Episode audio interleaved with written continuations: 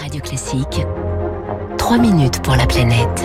Avec Baptiste Gabory. Bonjour Baptiste. Bonjour François, bonjour à tous. L'Europe en passe d'interdire les substances chimiques dans les produits du quotidien, dans les jouets, dans les couches par exemple, ou encore dans les canapés.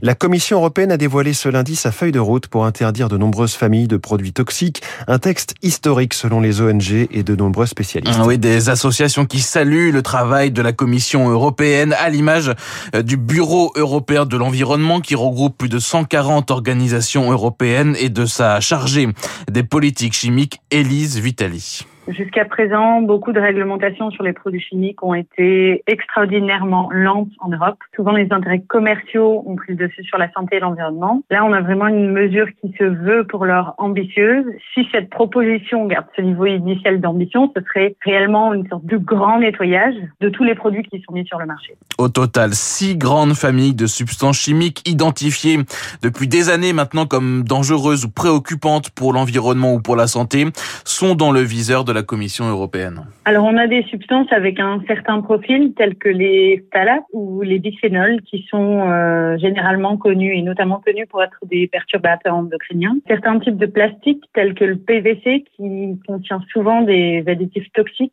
seraient aussi réglementés avec cette proposition. Des retardateurs de flammes. Des retardateurs de flammes présents par exemple dans les sièges de voitures ou dans euh, certains vêtements, mais connus désormais aussi pour leurs effets délétères sur la santé. On trouve aussi les composés perfluorés, des produits chimiques dits éternels parce qu'ils persistent dans l'environnement et dans les organismes. Le PVC, donc les bisphénols, beaucoup d'additifs toxiques, des perturbateurs endocriniens.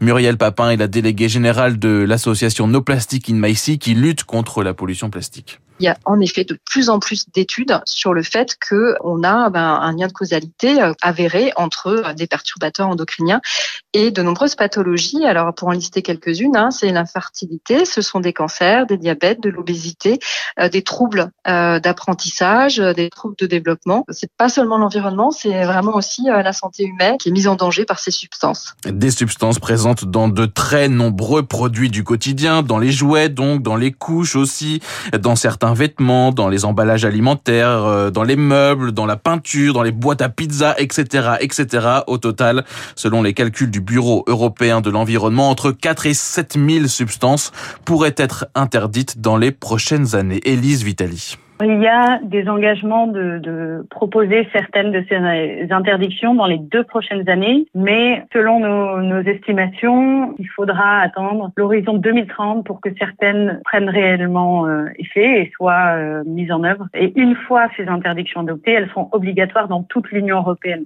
Cette feuille de route doit encore hein, être euh, discutée avec notamment les, les États membres. Des dérogations pourraient être accordées pour les usages qui seront qualifiés d'essentiels. Reste à savoir lesquels, après là encore négociation notamment avec l'industrie pétrochimique, les ONG appellent à ne pas faiblir dans la dernière ligne droite. Merci beaucoup, c'était Baptiste Gabory, c'est à évidemment en podcast sur Radio Classique.